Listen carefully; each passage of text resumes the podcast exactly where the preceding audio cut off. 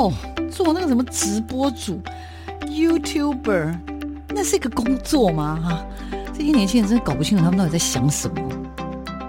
大家都说直播主很赚钱，切，哪有那么简单？网络社群媒体崛起，传统媒体死定了吗？直播平台真的像你想象中的色情满满？它的真实情况到底如何呢？哦，个子又不是空气，怎么会外泄？哎呀，只要值钱吗？通通送你啦，随便啦。世界上没有绝对安全的系统，而人性是最大的漏洞。时下你不可不知的科技应用与社群发展，科技社群敲敲门，带你推开趋势的大门。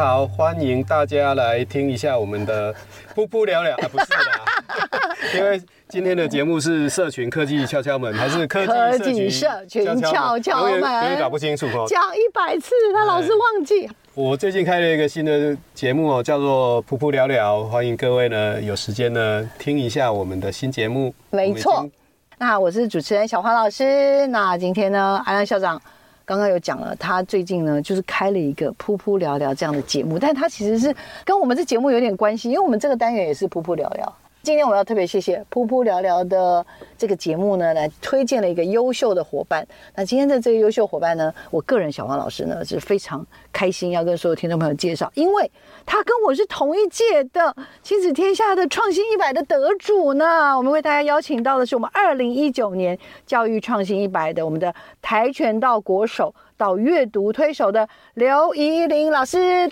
大家好，我是来自台中市太平区宜兴国小的刘怡林老师。我现在呢是身教组长兼图推老师，然后身教组长年资五年，乐推老师十二年，然后我的总教学年资是三十二年。天啊，真的假的？其实我早就可以退休了，但是我觉得我很喜欢。对啊，我都退了。当老师这件事，因为当老师就会因为在学生的身上找到自己的。生命价值，好感人哦！你现在各位听众朋友懂了吧？为什么人家可以教育创新一百？你刚刚说三十二年的教学经验，可是我看这些报道，我就一直以为是你是这十年吧，你才转到小学去当呃阅读图推老师啊？原来不是这么回事，要不赶快跟我们快速倒带一下，有请。我是体专毕业，其实我要介绍一下我自己，其实我是技职教育出身的，没有出过国，什么留学都没有。嗯，我呢。高职我都是技职学校，我第一所是念那个我们台中的光华机械制图科，那个画的我就觉得黑天暗地，而且永远都黑白，还要三视图，我快疯了。结果呢，后来我们同学就说：“哎、欸，你来念青年影视科。”哇，我视对我有去念影视科，哇，这个真的是同行哎，太开心了。台中的青年高中是影视，哎，那很强的嘞。对，我跟你讲，我那时候一进去的时候。我的学长三年级，我进去一年级，他是林强，就是用剪给那个。然后我当然要点一下这首歌喽，然后对不对？我的学弟是罗时丰，那时候那个对青年的呀，对他们都青年的。然后讲，那我在那边，我才真正的，就是我现在回过头来想。我的高中技职生啊，其实最最欢乐的，真的是在青年影视科，因为那边进去都不读书，可是我跟你讲，但大家都很快乐，而且大家都有不读不读书，当然都很快乐嘛，对，是这样吗？可是我跟你讲，他们呢能歌善舞，而且他们会念的，就是我有一个同学更奇葩，每一次进来学校，他就坐在我旁边，他就一直在睡觉，然后。是真的很夸张，在睡睡到放学，然后他就准备了，醒来了。对，醒来了，我就问他说：“啊，这个同学睡一个多月，他到底干嘛？”哦，原来他家开 pub 的，他是鼓手。每天都要上班到凌晨四点，四点大概小睡一下就到学校来上课。到学校，他到学校是来休息的。对，他在家打拼啊。没错，他打鼓已经是他的专长了。对，这样就可以可以过活了。所以我我们在那边就觉得，哎，我就认识很多形形色色不一样的同学。嗯，那真的有的很漂亮，很会演戏，然后有的又很会跳。那你是因为这样就决定说你要演出跆拳道这一出？没有这一出人生剧场？没有没有，我在那边我都自己只是在欣赏这些人，而且我跟你讲，都长得男的帅，女的美，的美他们就是具备准备了。你也很美呀，哎，拜托你可能史上。长最美的那个跆拳道国手，没有没有，班里面有很多。我跟你讲，练跆拳道的女生哦，打到很好的，其实都长得蛮正的。大家可以翻一翻。好了好了，我错了，我错了。真的，但是我那时候从国小就开始接触跆拳道，我一直在练。所以大家这样的时候，我只是在看，但是我晚上都要回去道馆练习。这跟我的的人生的。背景有关系，我爸爸是外省人，我是山东莱阳，那我妈妈是本省人，两个都很传统。那我爸爸是跟着爷爷逃难过来的，所以那时候他就学了一手好手艺。哦好手艺是什么呢？他会做旗袍。所以那时候你知道吗？旗袍，女生穿的旗袍。对，然后他那时候就开店，开在西门町，所以我的身份证字号是 A 开头。然后人家都说你混哪里？我说混西门町。哦。所以那时候做到非常好。我那时候就是，你这样一讲出来就知道我的年龄。没关系。老三台，然后最红的歌唱综艺节目叫什么？大家有没有想？什么群星？耶！群星会，我在做这种事情，我不太知道。对，你你年纪尚小，你那时候还不过问世事。而且你知道吗？来，我都到你们家去。做旗袍，对，哎呦我的天！而且那时候我还看过主持人很有名的包国良，然后白嘉莉，还有一些就是唱歌的，包括刘家昌前的老婆江青，她的衣服都在我家，都是我爸那时候就在那边从小到大就在看明星的，然后来唱念青年丁的。没有，那这误打误撞。然后我妈妈身上那个旗袍绣的龙凤都是我妈绣的，所以这对夫妻真的就这样，但是。朋友很重要，我爸就是因为那样子交到坏朋友，赌博就输输输，所以我都经常跟人家讲，从我懂事以来，然后我们总共搬了十次家。哇，对，虽然那么会做衣服，但是但是都输掉掉，生活也不不好不好就对。对，那。因此，而且两个就为了钱都会打架，然后后来住到那个地方去以后，那一堆就是眷村男生啊，我都尽量跟他们都在一起玩，所以他们就说要哪里？是他被当男生用了啦。台中有一个，你最后是搬了十次，最后就就有点像是落脚在一个，不然那是第八次，那个还不是第十次。对，在那边，那认识了一群朋友，可是我爸跟我妈在那边就打的真的很严重。那我妈妈曾经离家出走两三次，都久久再回来，所以我就觉得我的童年里面真的是就觉得过得很凄苦。那因为我是老大，我底下还有三个弟妹，但我们都没有变坏。那只要爸爸妈妈又不争气，哎，邻居还会趁着爸爸妈妈不在。来欺负你弟弟妹妹，我就会抄家伙出去跟他们 吵架。真的，你的家伙是什么？扫把、畚斗、水桶啊！真的，所以，所以后来你决定去学跆拳，可以保护自己。不是，是后来我妈后来离家出走，就觉得我们很可怜，又回来。回来以后，就听说这一群男生要去学跆拳道，就就叫我去。去了有一次，我就记得我妈在缝衣服，缝客人的衣服，她就突然跟我讲：“伊琳，你知道我为什么让你去学跆拳吗？”我说不知道，然后她就说：“因为我怕你将来遇到一个像我这样会打人的老公。”这是我妈那时候跟我讲，我就觉得有一点。惊吓到，对，应该也没有那么懂吧？对，我就惊吓到了。然后后来我就，反正我也不知道为什么，就是就把它学下去了。那那些男生都鸟兽散了。对啊，我还是那个。请问今天推荐他来的小壁虎老师知道他这一段精彩的故事吗？哇，这这光童年就已经讲得我头皮发麻了。我刚听到这个，我有点开始担心她老公。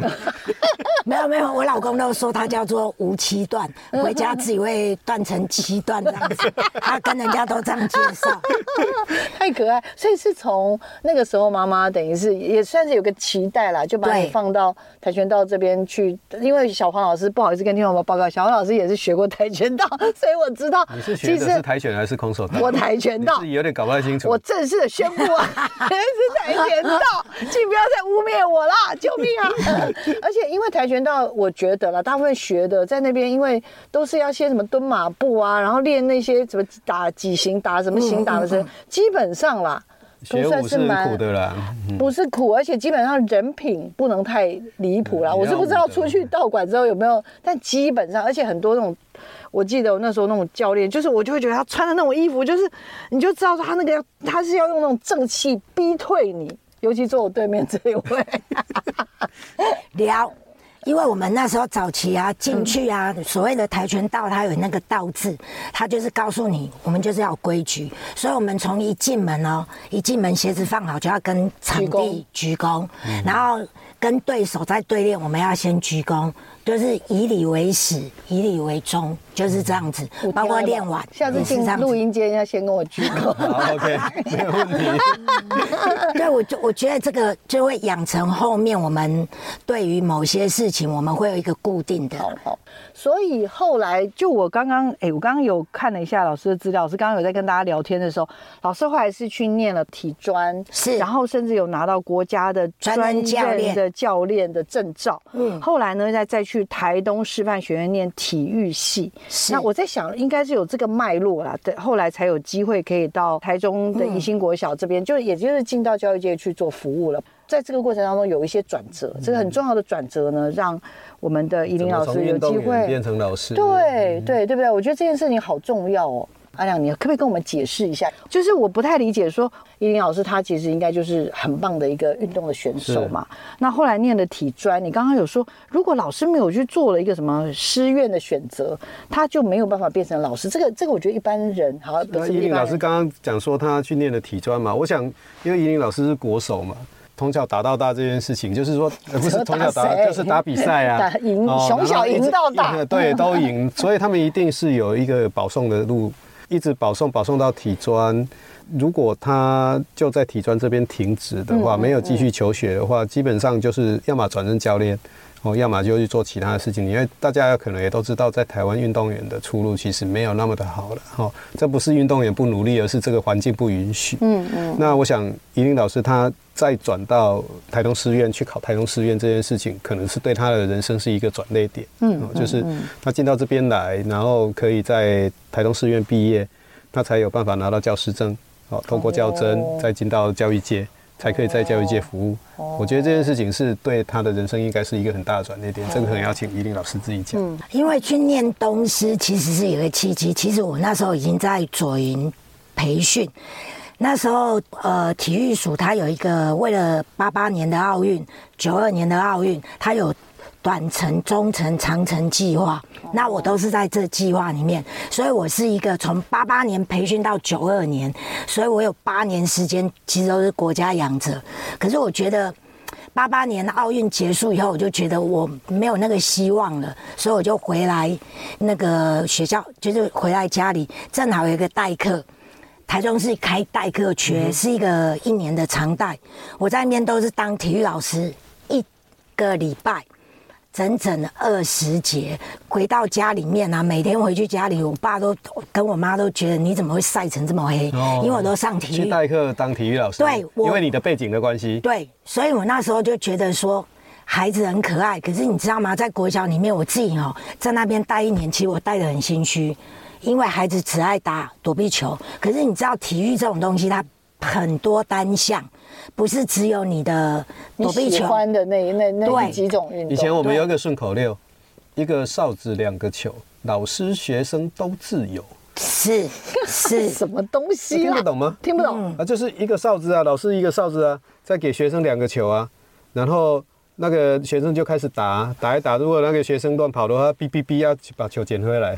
啊，都大家都开心呢。对，真的躲避球就是那时候就是这样打。可是我其实教了一年，我就觉得不对。其实我自己身为体育人，你应该在国小的基础教育里面，它是身体教育，那你一定要让他会玩很多的项目。可是，在那边我就觉得我是一个代课，再来他们也没有什么叫做体育器材室，再怎么玩就是。就两颗球。讲真的，对不起，我一直笑。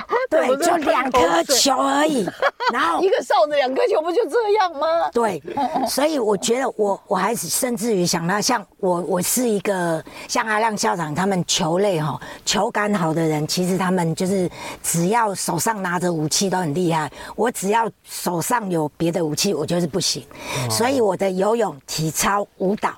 那个跆拳道或空手道、柔道我都可以，可是我只要有球的完全不行，所以我对，所以我完全这个东西我都会，我觉得我有障碍。那我可以这样子去教学生，但两颗球这样子玩到一整学年，我就觉得不可以，有点心虚就对了。对，所以你决定去进修。对，所以那时候正好去决定要学会怎么拿，怎么拿各种手上有东西的运动。我，觉得只教。只教体育这件事情太单一了。对，因为我觉得体育体专那三年其实我就够了，就是在国小里面要这样教我三年就够了。我不要愿意这样子，可是你知道教书这件事情是非常神圣的，啊，人就是这样，你如果有怨。然后你就是傻傻的，我就是那种提供天下拱狼的。我里面就在那个学校里面就认识一个老师，他会看易经八卦，然后他就每一个老师就来来来来，你给我，他帮我算。他就有一次就点我，他说：“哎，你今年考运很好，记得要去考。”我也没有把它放在心上。然后就听到说：“哎，东师要考转学考。”然后。第二，我根本没有把它放在心上了，我就就就在办公室里面看我的书，这样，他就走过去那个窗户，他就说：“哎、那个伊琳老师啊，我跟你说，你今年考运很好，要考什么时候考？”然后我们主任也很好，主任就说：“伊琳什么时候考试？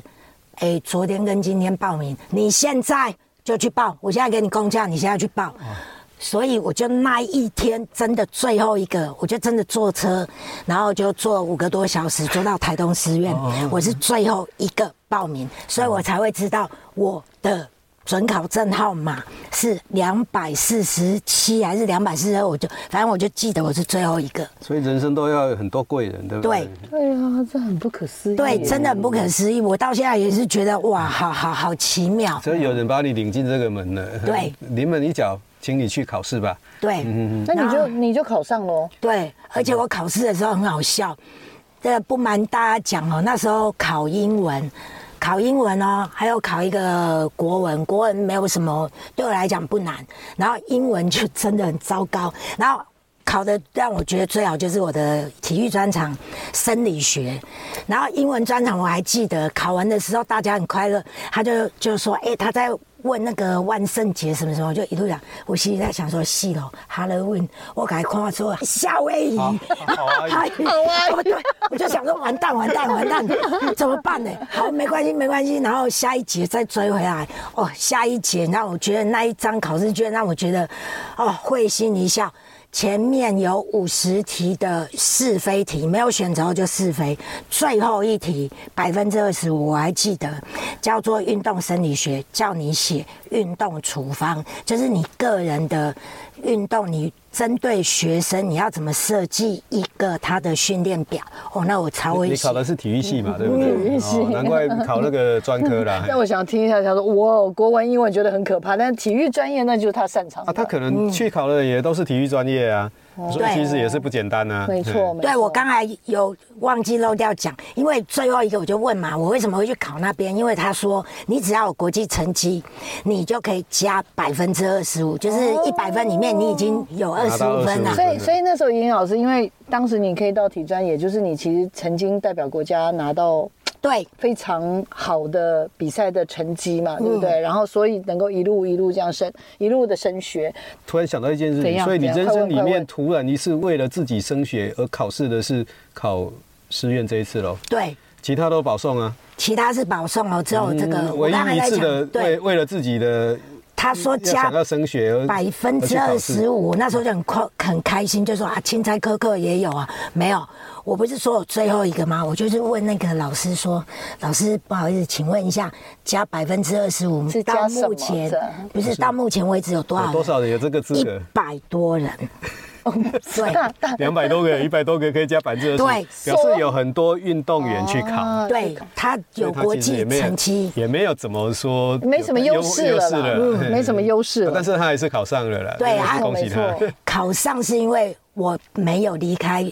读书这件事，因为我在国中的时候认识一个，就是我自己的导师，到现在哦，你看我毕业几年，国中的导师到现在，我们会联络你啊？对，因为我跟你讲，问你有没有读书哦？没有，这个老师他让我得到了那种安全感，因为我那时候当国手嘛，嗯，那个老师就点我一句一次，他就说：“伊琳，我跟你说，你不要只会练跆拳。”你要念点书，嗯、我还跟他讲说：“老师，拜托好吗？那教科书，我自己在左营怎么念，难念死了。”他说：“你念什么书都好，不一定是教科书。”所以我在左训当中哈，我跟你讲，我去那边的闲书那边有那种图书馆，还有借书的，我就念三个人，倪匡。金庸、琼瑶，哇，哎，这也很厉害。阅读啊，从头能够读到尾，然后把所有的。对，因为我觉得这这三个人的经典呗，像人家问我就说琼瑶她很会把古诗词哦，对，运用在里面，我觉得哦写的好唯美。虽然人家一直在笑说啊，那个只是在电影电视，可是你要知道他能够把男女之间那种情感用文字描绘到让你看到，哦，觉得跟着他同悲同喜多难得，真的真的。金庸就会让我觉得说，哎，我在模拟对方。的动作，啊、我怎么去模拟那个状况？因为他在练功啊，练、嗯、武啊，哇！对，然后他就是在他的里面体现了你的你会的功法。对，倪匡呢？倪匡就没倪匡不是倪匡，他就是写科幻的，然后他会带我。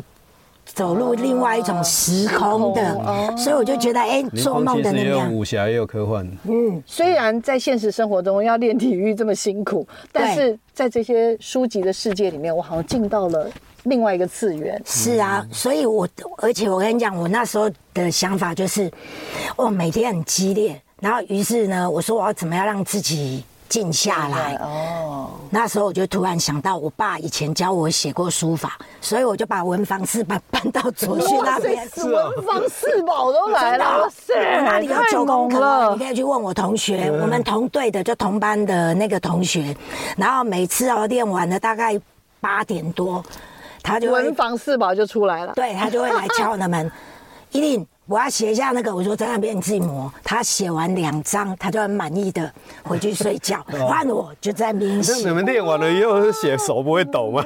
不会不会不会，真的就在那边练。那感人呢啊！现在其实我觉得，所以宜玲老师可以从我们刚刚所说一般的大家讲的啊，从跆拳道国手到阅读推手，大家只是会觉得啊，就是从这里到那里啊，好好奇特，好特别哦，好怎么样，就很猎奇的心理。可是如果这这样刚刚听起来。我觉得这中间那个奋斗的故事跟脉络啊，对不对？然后再加上有贵人，对啦，一路又都有那个叫做神之手，神之手，还有人会没事提醒一下说，哎，记得去报名哦，对，对不对？这些都很难得哎。哦，你像刚刚怡林老师提的哈，他除了说。练跆拳是一个契机以外，还有遇到该遇到的人也是一个契机，然后他自己的努力也是一个契机。这是我刚刚听到依林老师，但他在谈他的人生里面的一个过程。我我觉得听众们应该跟我一样好奇，因为我们刚刚有听到几个关键数字。首先第一个就是三十二，对吗？嗯，当老师三十二年嘛，嗯，然后当图推老师十二，嗯，然后当生教组长五年，嗯，对不对？就是我觉得这个数字都很有趣，当然就是首先当然就是很想知道说，那从台东的台东师院毕业之后，应该就是分发了嘛，然后然后就变成老师，那看来就是应该是就一般的体育老师。你那时候还需要考教甄吗？不用考教程，就是直接拿到教。对，就就那时候进一进去，其实你就是铁饭碗了。哦、那时候就是这样子。是。对，所以念念这个台东师院，看起来那一次的考试还真的很关键呢。对啊，关键呢。我所以刚刚一直一直我觉得一直在赞叹中。对对，非常。一直在赞叹。这个要先讲，就是我觉得我到东师也遇到很多好老师，嗯、真的是对的。东东师就对了。东师在东师，因为我觉得那个老师，我因为我一直心里有一个想法，就是我我自己吃素啦，我要讲的就是人生难得，我们在那边上很多的人生难得哦。你成为一个人很难得，你又为成为人师，这都多么殊胜。所以我把这件事看得非常重要。我天爱哈，所以我在那边又遇到一个吴英长老师。哦，那吴老师就是。就是我跟温美玉老师，我们共同的一个实习老师，他就是非常非常看重我们那个，因为我们不是一般人家像这种，就是头脑都发猪的，像这种师专生。哦，他师专生都是那种建国建中那那种哈不屑考的。才去考师专，你知道我们拼不赢他。家里不是非常的有钱，但是很穷的孩子去念那个，给国家养，真的给国家养，那个成绩真的都好到让我们都很惊吓。那我觉得我们那一班有甲班嘛，甲班就是那种体保生，一路念书念上来，可是他的体育成绩都还好。可是我们这一班大部分。其实他数科成绩都不错，书真的念的谢谢，就要再努力学习。对，可是我们的态度很好，就是老师说的话，我们都像圣旨一样，跟一般进来先鞠躬的。对对对对对对。所以我觉得我们老师对我们都会特别特别的要求。嗯嗯。那我在这两年，我真的学到很多老师对学生应该有的样子啊。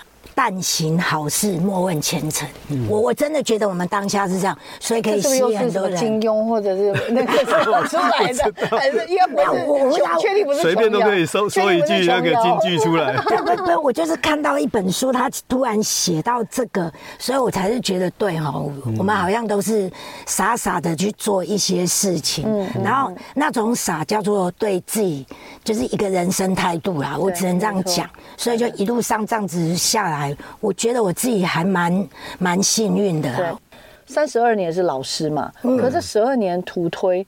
就是十二年前开始做图书推广。对啊，为什么？我的意思说是以前没有这个是吧？以前没有没有没有没有，而且他好像是第一届。那你们那你们介绍你们介绍一下。我我是第二届，第一届第一届是都是在新北、台北那些老师，然后教育部就突然来了一个，然后我们写计划的人其实不是我，是另外我们一个很优秀的男老师，可是我也不知道他为什么就是。不想他他好像当当时那个图推计划好像是某个类型以上的学校，嗯，就可以申请这个计划。每个学校里面呢，得配置得配置一个图推老师，得减课十节，十节课，他会给你钱。那原来是几节？减课十节，我只是好奇。如果你是减了一半呢？对。如果你是一般级任老师，如果你减十节，你可能就没有办法，就是代班，所以级任不行，可以科任。对，可是如果你是在科任，纯科任老师，他又要配看学校大小型，你就不可以全部都上阅读课，那你要配一些其他的课，啊，所以只能够。组长兼阅读老师，你减了十节，其实不可以减十节，十节你的学术研究费都没了，那就变成说你减九节课，你减了这九节课，你就是要负责在学校里面推所有的阅读。他的任务就是做。可是可是如果是这样，老师，你原来呃，可能就是那时候在什么刚刚讲培训中心的时候，很热爱各种。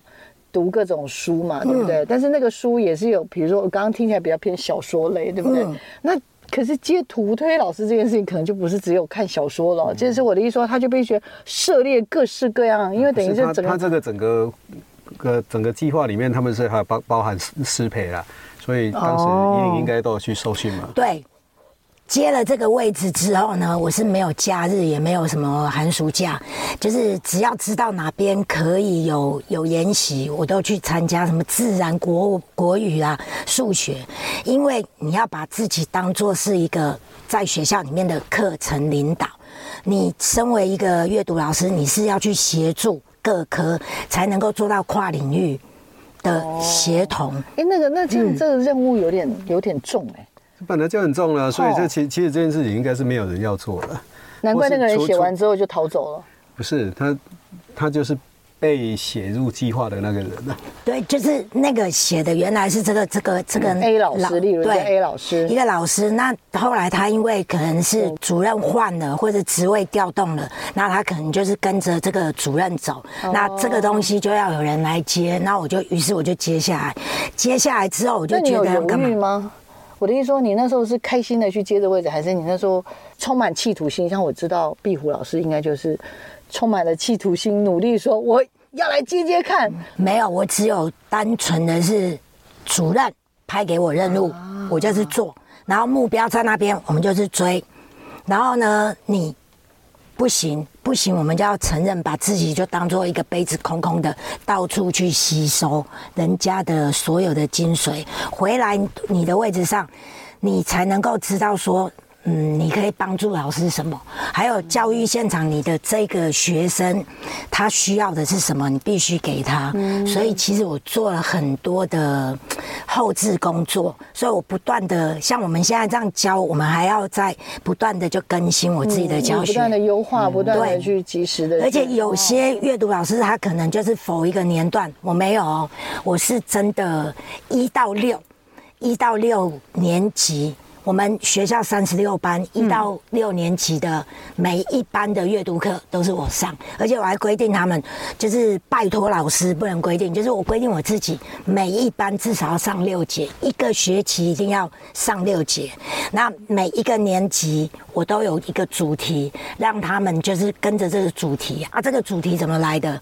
我要去看他的国语课、社会科或者是自然科。然后让他们融合，用一个主题去散发。这时候就是这有那个刘淑文教授那时候给我一个观念，他说是以课代书，再以书代书。我就觉得这太棒了，正好可以让我的整个的阅读后来变成我们的校本课程。我就这样子可以延伸下去，推很多的书。确实有很多事情是那种所谓的刻板印象。那、啊、人家聊一聊，就说：“哎，那刘老师，你知道知道他哦？他原来是学体育学体育的，他就是，然后哦，原来搞了半天他是跆拳道国手啊！他在图推哦，这阅读教育，对，就是会有一些这种，你知道吗？然后我其实刚刚担心我讲这话你可能会生气，不过听说你说还真的三不五时会碰到这种让人不舒服的这种话语，对，不对？对，但是他不会正面跟你讲，当然不会，台面下，对呀，小动作不断。”对，但我都觉得，嗯，你要自己很知道。我我其实后来都跟自己讲，你要非常清楚你自己的立场，然后你自己的角色，别人不是你，不是从他的嘴巴或他的想法决定你是什么人，你一定要跟自己讲，你是什么人就是什么人。所以我觉得，嗯，无欲则刚。如果我有欲望，我希望这些欲望是我这些学生透过阅读，就跟我一样，透过阅读。那时候，呃，一百零六年拿到教育部的个人推手，我就讲了那么一句话，写在里面，就是阅读翻转我的人生。我也希望透过阅读去翻转我们那些孩子的人生，这些真的很重要，所以我才会把这件事情真的把它当做一回事。像壁虎老师是本来他。本身的学科就非常的稳，我是不稳的人，但是我只能够拿出我的态度。小 B 有学商的。真的、啊，因为我在他的脸书上，我都还有看到他出书，我都觉得说，你看吧，人家就是你也可以，老师的故事太激励人心了。刚刚讲的固执，然后就是、嗯、呃努力在做，坚持做一件事情这样子。对我没有你学什么的，对我不是客气，因为我们都会知道，每一个人都有在台湾呐的老师，真的不是只有一把刷子，其实每一个人都很谦虚，而且我发现台湾老师都很怪。当上面的政策一来，就开始一直骂，一直骂。可是呢，要成果的时候，天哪，都做的一个比一个好。那你们干嘛要骂呢？你不觉得都这样吗？就到最后，你们搞了半天，然后你还跟着大家一起骂，说突然骂，对啊，结果大家报告交出来，怎么都交那么厉害？对，都是几十页，然后也没一个比一个写的更好。那到底那那时候在骂的时候是在骂什么？对，我也觉得大家很一边骂一边做啊。对，所以你不能，我们不能上当。我们我们不能上当，我们要知道说他虽然在骂，但人家可能已经开始在写了，对不对？是。然后我我觉得，可是又有一个另外另类思维，就是他为什么会骂？因为他在意，他在意的原因是他怕表现不好，先骂给你听，然后骂完之后做出来就说哦，你就搞，你就搞，哎，就是要人家的掌声。其实不管老到小，我跟你讲，小到老都一样，大家都希望被。还还有一个台湾的老师以前都是好学生啊，好学生就习惯听话。嗯，对，而且藕包都很重，对，真的，我都跟人家讲，我就是那种藕包不重的，要随便啊，反正你要怎么讲，我我就是这样，因为我觉得，嗯。我发现越有自信的人，其实他都不会去在意别人跟他讲什么，那都不重要，因为他很忙。就像我，我很忙，我已经忙得没空听这些是是非非。嗯、我的时间会拿来说，哎呦，今天这学生我怎么教成这样？所以我很习惯在脸书写阅读教师日志。其实我要这样写，我我不是写给别人看，我写给我自己看，我就会想说，我这节课。到底跟学生讲了什么话？我这节课到底在在在做了些什么事？嗯、然后趁机反省一下我自己，然后等一下下一节下次上课再做调整。其实我都在做这样的事情。嗯、那包括我现在因为是身教关系，我都会写身教人生，就是有某些特殊的 case，我其实写出来第一个抒发，再一点就是。就是希望有一些朋友，教育界的朋友，或者我跆拳界的朋友，他们去看一下，任何犯罪或犯错的孩子，请你要多包容，因为你一定要去追溯他为什么会这样。然后，就像我很喜欢跟小朋友聊，现在他们最喜欢的卡通影片，就是那个《鬼灭之刃》。其实我很爱《鬼灭之刃》在里面，我都问孩子两件事情：如果炭治郎没有遇到这些。挫折，他会是什么？我跟你讲，孩子比我更清楚。卖炭的啊，你看他一辈子就这样。可是就是因为他逢了这些灾难，他不得不，人生有太多不得不成为自己，要成为自己的强者。然后我说，你看他杀的鬼，越杀是越简单的，是越难越难。对，就是你的挑战就会一直是这样这么难。然后再相同，我再问他们另外一个问题：这个鬼。是原来就这么坏吗？他说：“老师不是，所以你看《鬼灭之刃》里面有包含多少学问？嗯、每一个鬼要成为鬼之前，他有多少那么他很衰，他真的是人生衰到爆，嗯、让他积怨积到最后变成这样。所以我就跟小朋友讲说，你要记得一件事情，很多的人生不如意都是一时的。那你要怎么样让这些不如意赶快赶快那个？我说你去运动，不然就是。”读一些其他的书，让你自己当下心情要过得去，不要过不去，一定是用这样的方式，好激励人心哦。啊、没错。今天最好的心灵鸡汤，真的哈、哦，嗯、对啊，就觉得很很感动。因为呃，其实之前我们在当时，我记得我们好像入学的时候，老师也有上台去分享。可当时的分享只是知道说，哦，老师是一个很优秀、很用心的呃阅读推动阅读的老师。可是如果今天这样聊起来，就只发现说，老师在整个的这个怎么讲求学的脉络、成为国手的脉络，到后面即使是成为老师，本来是很安逸的，干嘛去接这个？很容易就退休啊。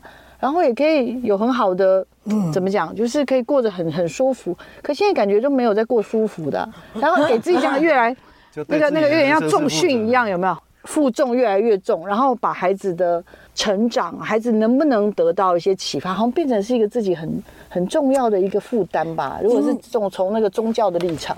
应该讲，我都说那些孩子是我的感恩户啊。用慈济，他们都说那叫感恩户。对，下面意思。我就会认为说，我要谢谢这些孩子，或者谢谢现在遇到的这个境，这些境才能够逼自己成长。你你从来不知道你的能力可以发挥到多么的大，力量可以发挥多多长，多大的力量。但是你遇到就是做，然后做的同时，其实我刚才讲说。我其实真的没有空去埋怨，我的我的空下来都在想说，哎，用什么方法可以让这件事情可以更圆满？嗯，其实我都在想方法这件事。嗯，所以这种东西就是，嗯，我我其实不会一直认为说这些是麻烦或者这是是挑战，我都觉得这是一种学习。因为如果没有这些东西，你根本不知道说，哦，原来是这样，我可以怎么做。